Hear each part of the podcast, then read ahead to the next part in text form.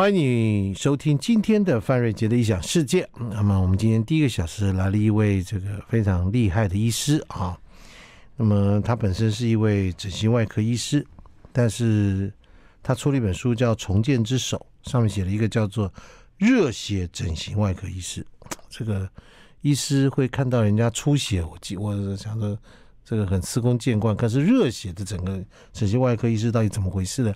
而且她是一个非常这个美女医师。好，来我们来欢迎林口长庚的整形外伤科呃助理教授以及整形外科医师朱玉莹医师。朱医师你好。大家好，大家好，范大哥好，听众朋友大家好。就是说，因为你叫热血整形外科医师嘛，嗯，常常看到血很开心嘛。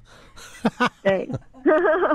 我们呃，应该说不是看到屎会很开心啦，但是我们的呃工作确实是嗯，浴、血沸腾的在就是进行这样子。哎，对对对对对，朱医师在学生的时代就已经非常的笃定自己要走向于外科，是不是啊？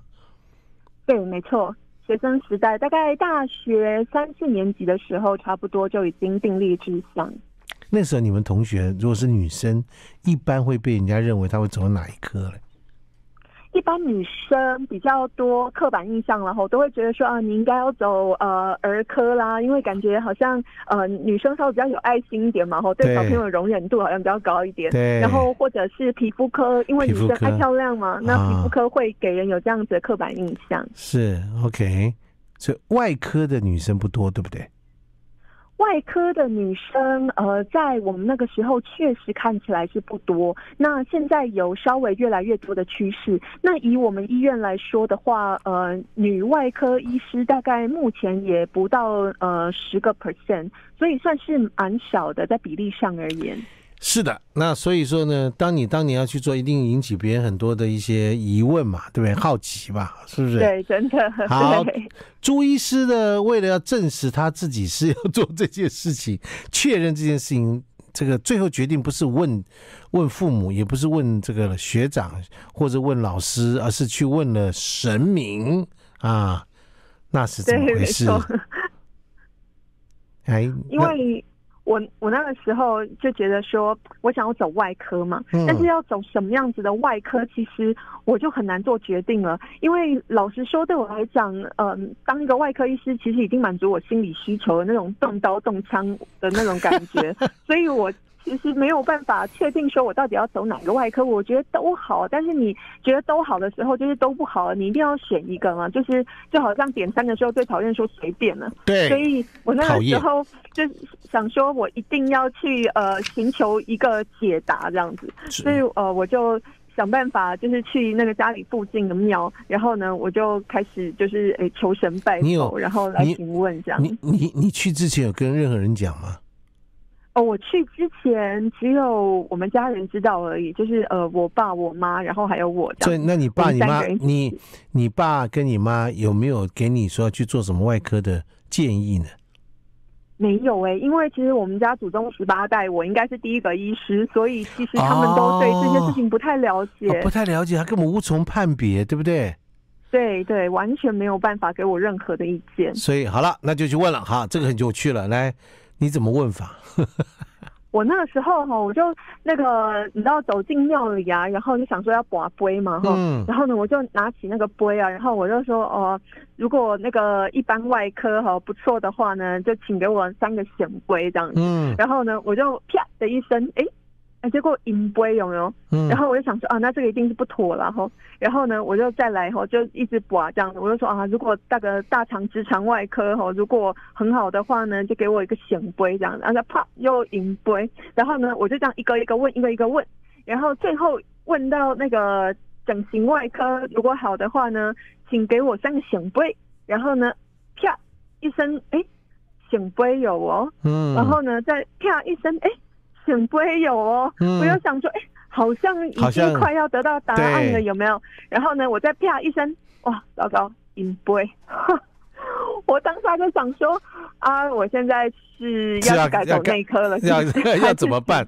神明开了一个玩笑，对，对不对？哈，对啊，爸爸妈妈在旁边有没有什么反应？爸爸妈妈在旁边什么反应吗？对我，我爸爸这个时候，因为我爸算是那种就是平常都有在念佛那种 type，就是那种得、嗯 okay. 得道高人的那种 type。OK OK OK。然后呢，嗯、就跟我讲说，哦，这个你不懂啊，这个天上一天哦，人间可能要十年呢、啊嗯。所以你刚才这样子随意的问话当中哦，对菩萨而言，真的是一个很短瞬的时间呢、啊，所以不应该就是再继续问下去了，应该先到旁边去，然后。重新的祈祷啊，然后念念经啊，然后再过三十分钟再回来问这样子。这就表示说呢，你前戏没有做够。对，前戏没有做够啊，因为想说，因为那因为你知道，就是菩萨可能哦，他也是。可能那个呃，他的门诊可能也是很忙碌嘛，是的，就像我们医生看诊一样，医生看诊一样嘛，你就要随来呀、啊，对啊，你又不是那个，就看完你总是要检验一下，查一下你的状态，体检一下，做一下检查，对啊，那一进来就说医生开药。不可能嘛？对啊，对，不可能。我我在先挂号而已啦，我先挂号而已。所以你你就挂了号，然后你就到旁边先去念经嘛，对不对？对，我挂了号，我就旁边 先去念经了。念经，然后让 让让那个神明菩萨可以帮你去调一调病历，好不好？对对对，看看你这个人到底是什么样的运势，什么样的格局啊？对对对，是能做什么事的，你就真的做了，对不对？对对，你就真的去做，我就等菩萨叫号这样子，到候诊室去，对不对？好吧，那好，来，我们就来先休息一下，到底结果是怎么样啊？当然，我们知道他现在是做了整形外科医师，可是后来到底那一段是什么，很有很有趣，我们待会儿聊。I like 103, I like radio。欢迎你回到范瑞杰异想世界，你看一个。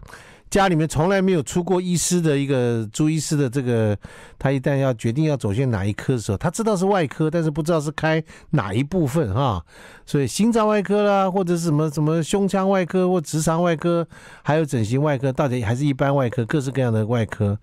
于是他到庙里面去，跟着带着爸爸妈妈一起去，结果没想到这个刚刚开始太心急了啊，这个没有得到答案啊。后来念经念都念了多久啊，朱医师？我大概念了三十分钟吧。哦，好，那就够了。那个调调病例也都够了，对不对哈？通通都知道。对对对，然后呢，好了，再来的时候是怎么样呢？再来啊，我就想说，因为基本上菩萨应该这样子可以那个。有已经有时间整理好我的资讯了嘛？哈，应该可以来给我一点比较呃中肯的意见了，这样子。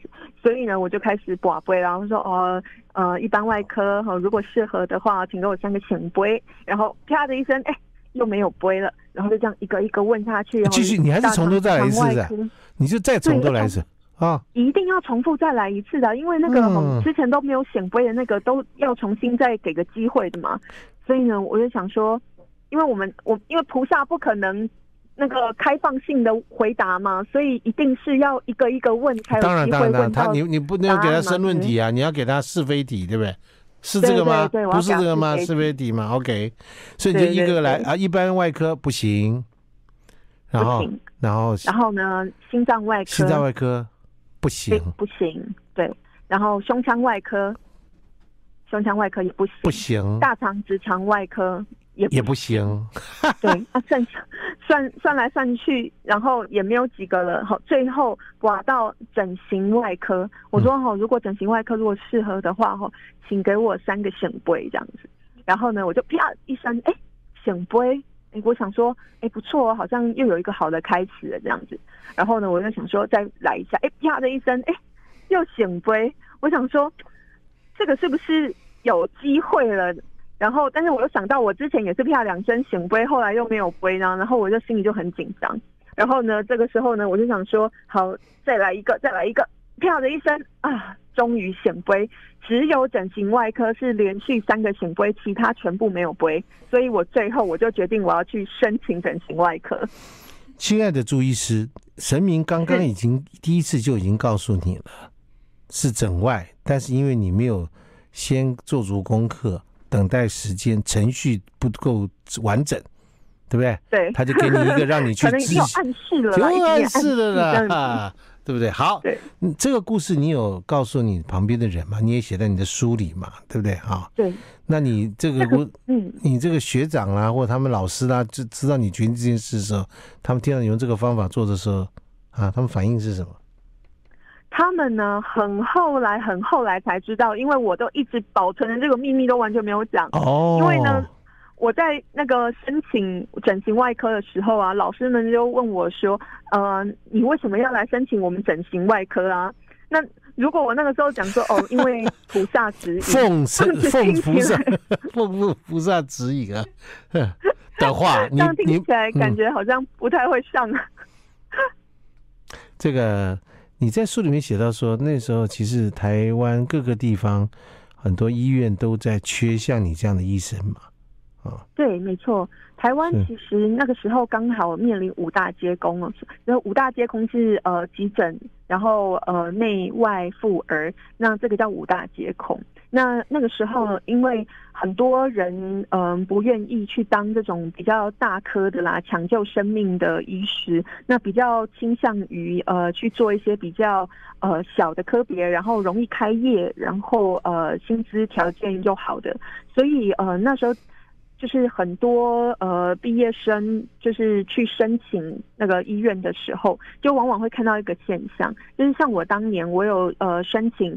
呃，台北某一间医学院的，呃，某某一间医学院附设医院的外科医师，然后我们总共有三个人要申请，但是其实是要录取七个名额，竟然只有三个人要去申请哦，所以根本就是全额录取嘛，对不对啊？全额录取，但是全部都没有去，因为 对外科有兴趣的人，这些人哦，其实数来数去就很少，所以。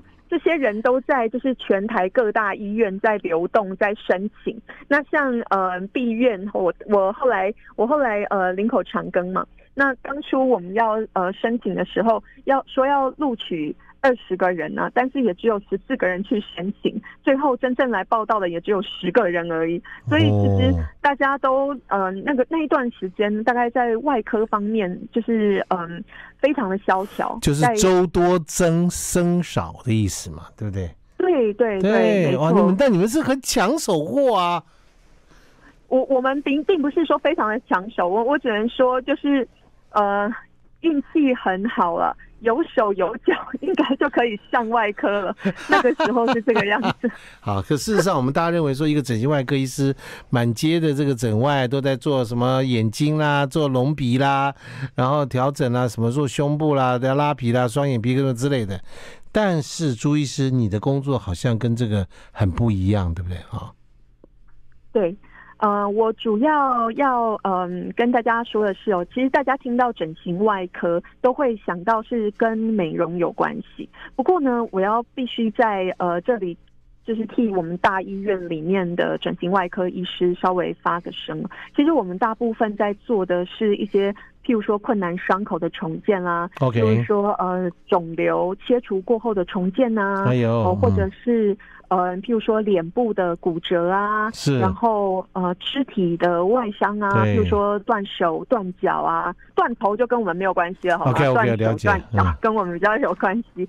还有呃，烫伤啊，然后嗯、呃，再来就是呃，美容也是一个项目，但是它并不是占有我们嗯、呃，就是整体的，就是工作内容的百分之百这样。所以你的工作其实也在拯救生命，对不对？对，我们的工作是相当生命攸关。生命攸关因为当一个人发生了一个很大的一个伤害或车祸、撞击、坠坠坠楼之类的动作，你要帮他赶快，对不对？把这个那样再重建起来，美观之外，先维持他的生命嘛，对不对？对，哦、没错，没错。那大概我们应该呃，第一个我们会先要求，我们必须要呃把伤口进行一些修复跟愈合，然后呢再来我们还要考虑它的功能性，最后最后才是讨论美观的问题。啊、哦，懂了，先求活下来，功能正常，对对对，再来求美观，对不对？对，没错，好的，好，我们休息一下，我们接下来来看看朱医师这个热血整形外科医师，他到底做了做曾经做过哪一些很有趣的，不能讲很有趣，很具代表性的手术。好。待会儿见。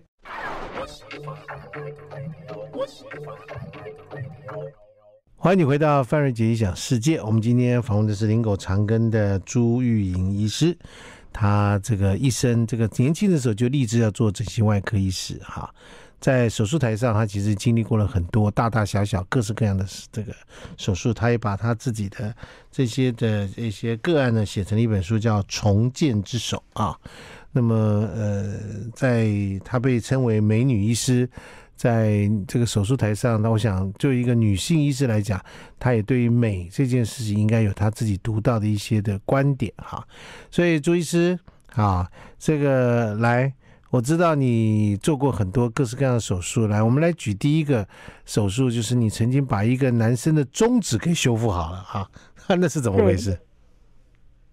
嗯，其实。大家都呃很难想象哦，就说如果今天呢，如果譬如说我的手指头啊，哎，菜刀切一切切断了，哎，要找谁接起来啊？或者是说像那种我们台湾现在其实还大量的依赖那种就是呃，譬如说用机器呀，然后各式各样的机器啊，冲床啊，然后嗯、呃，各式各样的那种呃有化学。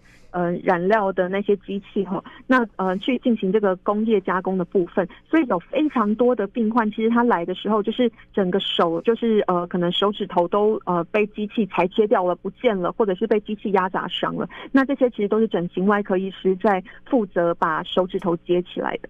那嗯、呃，我会印象比较深刻的是有一个大概呃中年男性，大概三十几岁左右的男性，然后来的时候呢，他就拿着他自己的一只中指，然后呢就就是嗯、呃、很紧张的，然后就是说要把这个中指接起来这样子。他拿着那时候他他拿着他自己的中指，嗯、他自己来的。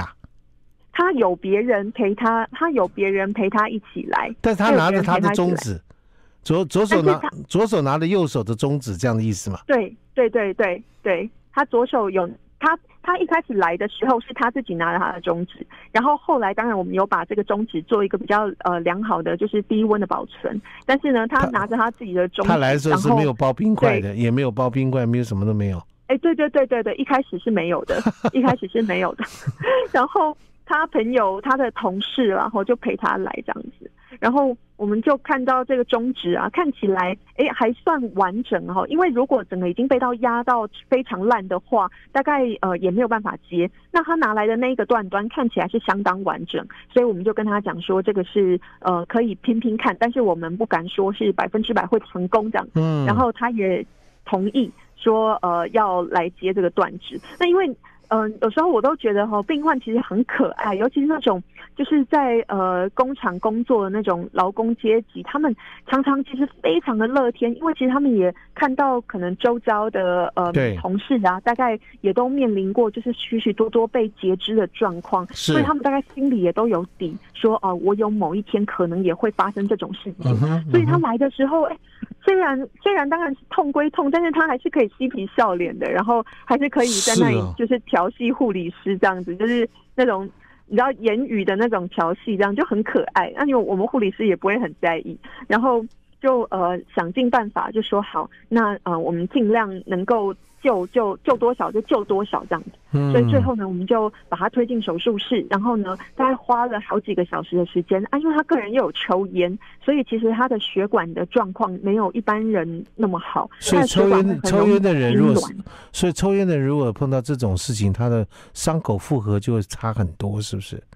他的伤口愈合会差很多，他的接断指接任何血管的成功率都会比别人还要下降。哦，OK。那这种手，嗯，这这种手术做起来，好像要动用到一种这个很细小的血管，对不对？就这样动动用到显微镜这种东西的。对，我们用非常高倍的显微镜，大概二十倍到四十倍左右的显微镜，然后呢，用比头发嗯还要细的线，大概是头发的直径的六分之一左右。那是什么感觉？那是什么感觉？那是那是什么感觉？比头发细六分之一的那个感觉吗？不是，那个线是什么感觉？那个线就是你拿在手上，嗯、呃，大部分的人看不太到的感觉。哦，看不太到哦。对，看不太到，大部分的人拿在手上几乎看不到。你会觉得它好像是嗯。呃一条很细很细的毛，但是呃，大概头发六分之一左右嘛，所以你大概可以想象那种就是很细很细的毛，稍微看得见，但是又不是那么容易，就是要在显微镜下才能够比较清楚的看得见，即便是在显微镜下也相当相当的细，所以它相当的不好操作。啊、那你你们在穿这个线、穿针引线这个事情上面，哇，那在要在显微镜下面去穿了，对不对？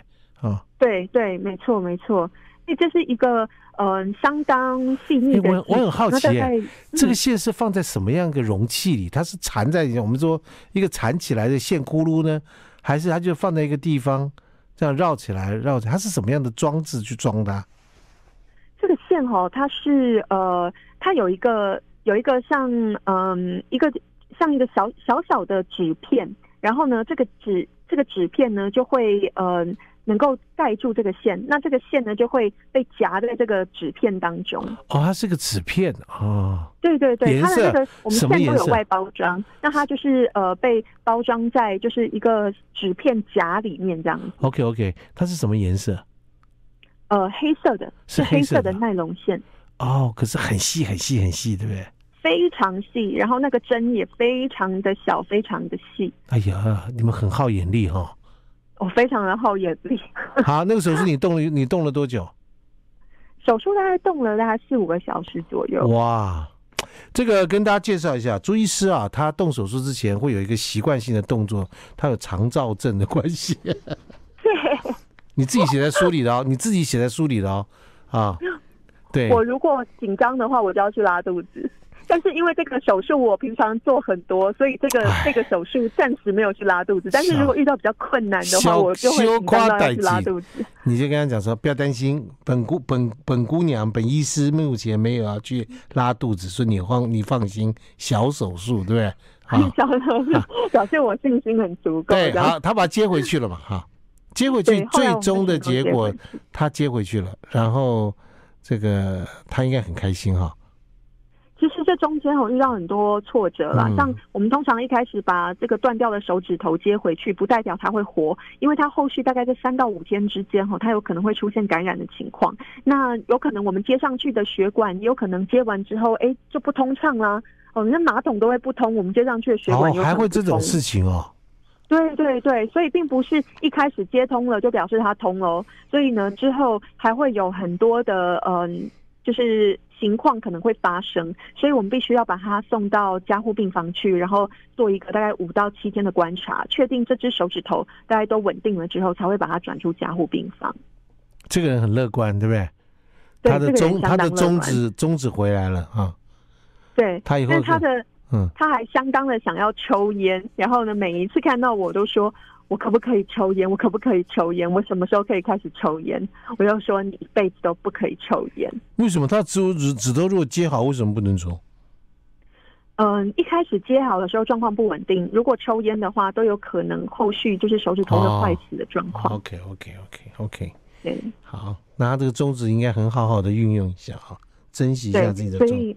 他后来呢，有一次，其实他来回诊，我是在回诊半年。然后呢，有一次呢，他突然间就是提着一个呃一箱像蜂蜜的那样子的东西，然后就来给我说：“哦、啊，这个是我我们就是朋友就是弄的蜂蜜这样。”然后呢，要来送给我。然后呢，我就说，我就说，哦，为什么突然间要送给我这样？然后呢，他就说：“呃，我前几天呢，就是开车出车祸。”然后呢，出车祸的时候呢，就很生气嘛，然后想跟人家呛声，然后呢，手一伸出来，一一比中指还在，他这个当下他觉得 好开心，太爽了，太爽了。我如果比出来中指如果不在的话，这个气势就输人了。对啊，拿起来是要跟你比中指，发现中指一半，对不对？不在，对不对啊？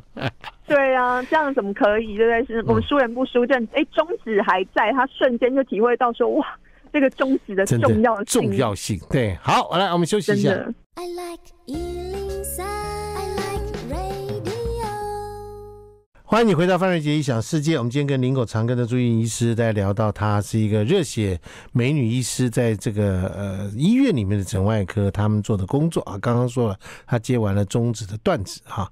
那么呃，那当然也有碰过那种可能颜面上很大的一种伤害的病患进来，是不是朱医师？对。我们有遇过那种，就是整个脸撞得稀巴烂呐、啊.然后就一直不断的流血，然后整个脸皮全部都掀起来的那种很恐怖的一个 case。嗯、那这个病人呢，他是个警察，然后呢，他来的时候呢，就是整个脸上啊有非常多道的伤痕，然后呢，这些伤都会让他可以就是呃，可以像翻书一样，把他的脸的那个鼻子啊.然后脸颊整个都翻起来那种状态。他他是碰到什么事了？他是碰到什么事？他是车祸，然后呢？我以为我一开始以为他是警匪追逐，结果最后发现没有了，他是自己去撞电线杆了。他在、啊、就是在平常在外面骑车的时候，自己不小心撞到了电线杆，哦，就脸整个脸整个撞到电线杆上面。对对对，脸、啊、整个就撞到电线杆上面，然后最后就整个都就是脱位啊，然后整个就血肉模糊。然后那时候。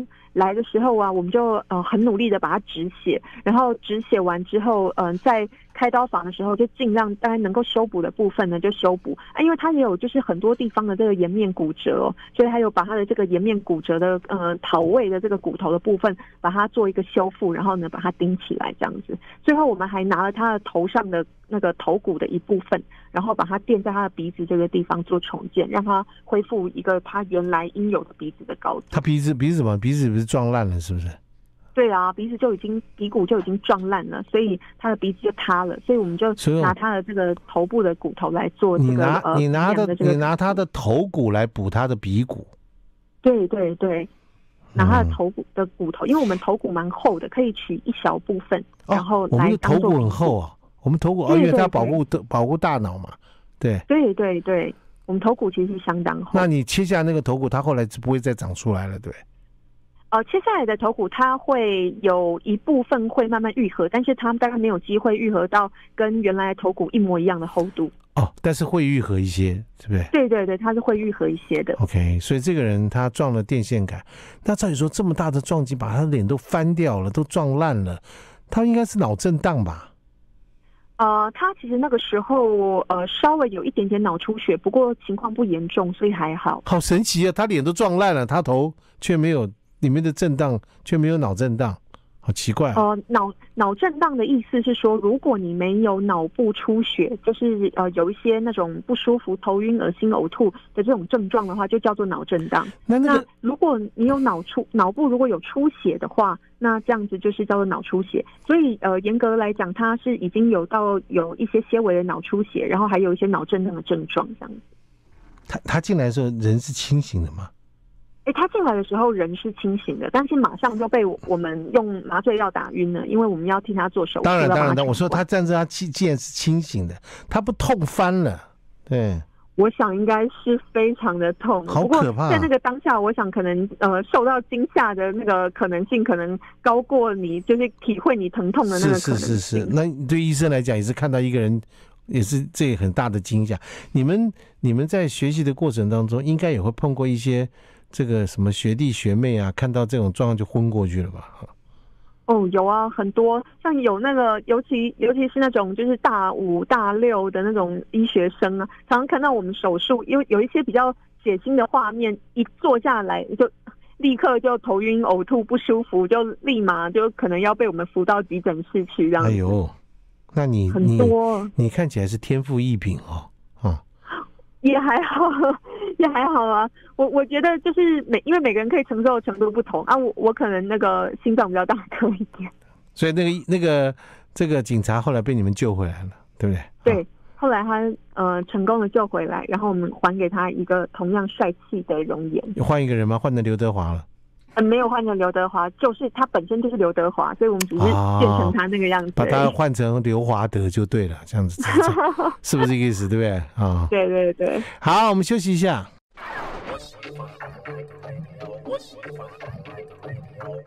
欢迎你回到范瑞杰异想世界啊！这个朱医师林口长庚的朱玉英师啊，呃，其实我们如果想要 这个一般的整形啊，也可以去医院挂你挂你的诊，对不对？朱医师。哦，对，你并不是要，你不是要你要把脸撞烂才见到朱医师嘛，对不对？或中指中指被切掉再见到中医见到朱医师嘛，对哈。对，所以朱医师在这里面书里面写了一个有一个雍容华贵的一位老太太来找他，那是怎么回事？对，对，嗯。其实我我们在门诊哦，常常就是会呃有还是有很多美容咨询的这些呃算顾客，然后我们不能说他们是病人，我们只能说他是客户，客户，客户，客户。对，客户，客户。那呃就有一位老太太，然后呢来我们的门诊，然后呢就说啊，她、呃、想要咨询拉皮啊，然后我稍微看了一下，因为她看起来真的相当老，我看了一下她的那个岁数啊，哎，八十几岁。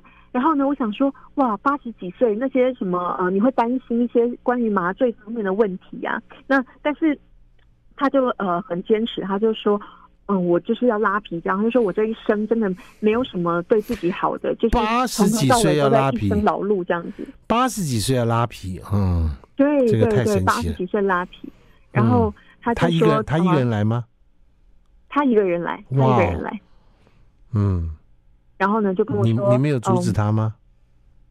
嗯，一开始我们有尝试阻止他，我们有说：“哎呀，这个呃拉皮毕竟全身麻醉了哈，要想清楚啊哈，然后呃可能会有一些麻醉方面的风险呢，一定是要讲清楚的嘛。”那他呃相当的坚持哦，就说啊，婆婆已经活到八十几岁了，基本上也没有什么对自己好过。那这一次呢，就要豁出去就跟他拼了这样。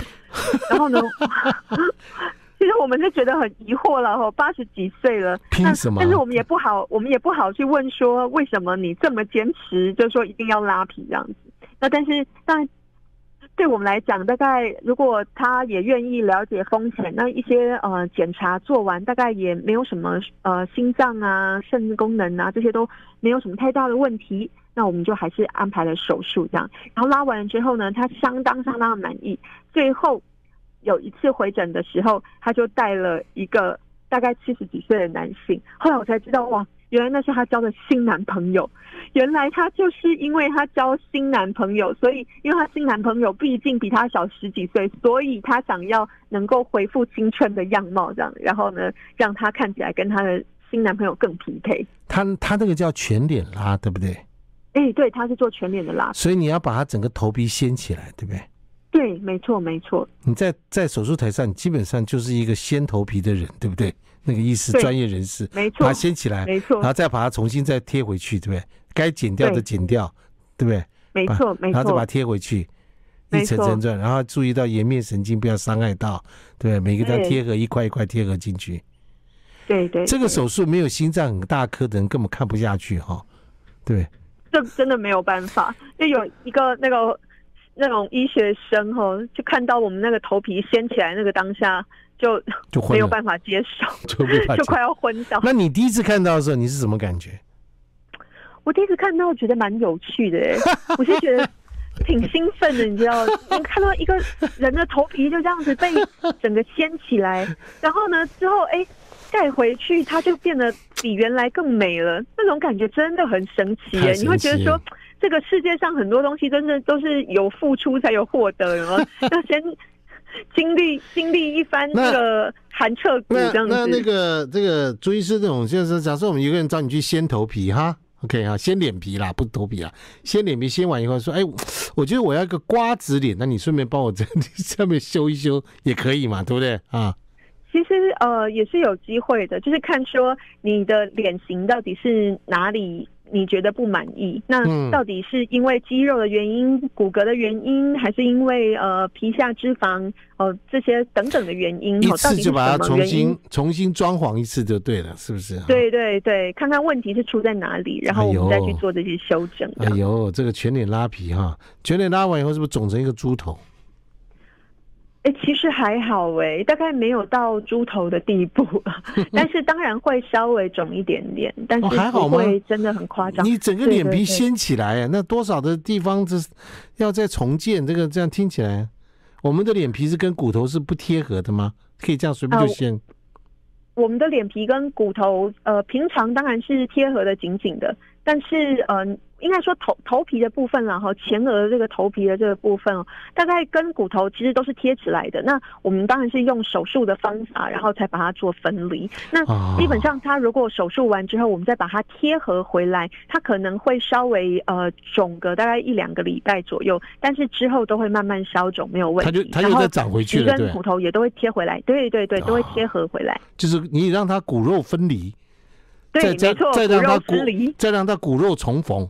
这样对，对，没错，对，就是这样。哎呀，你们这这个工作真的是贡献太大了，真的妙手回春。哎呀，好，所以你看看这个女人还是女人啊、哦，管她几岁，爱情的力量真的，不管到几岁，爱情的力量还是很强的，真的。对，没错，所以这是一个非常就是振奋人心的故事，这样让人觉得充满希望，非常的励志。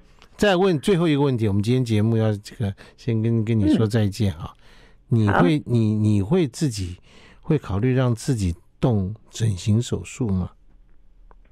呃，如果有需要的话，我我完全不排斥哎、欸，因为我觉得。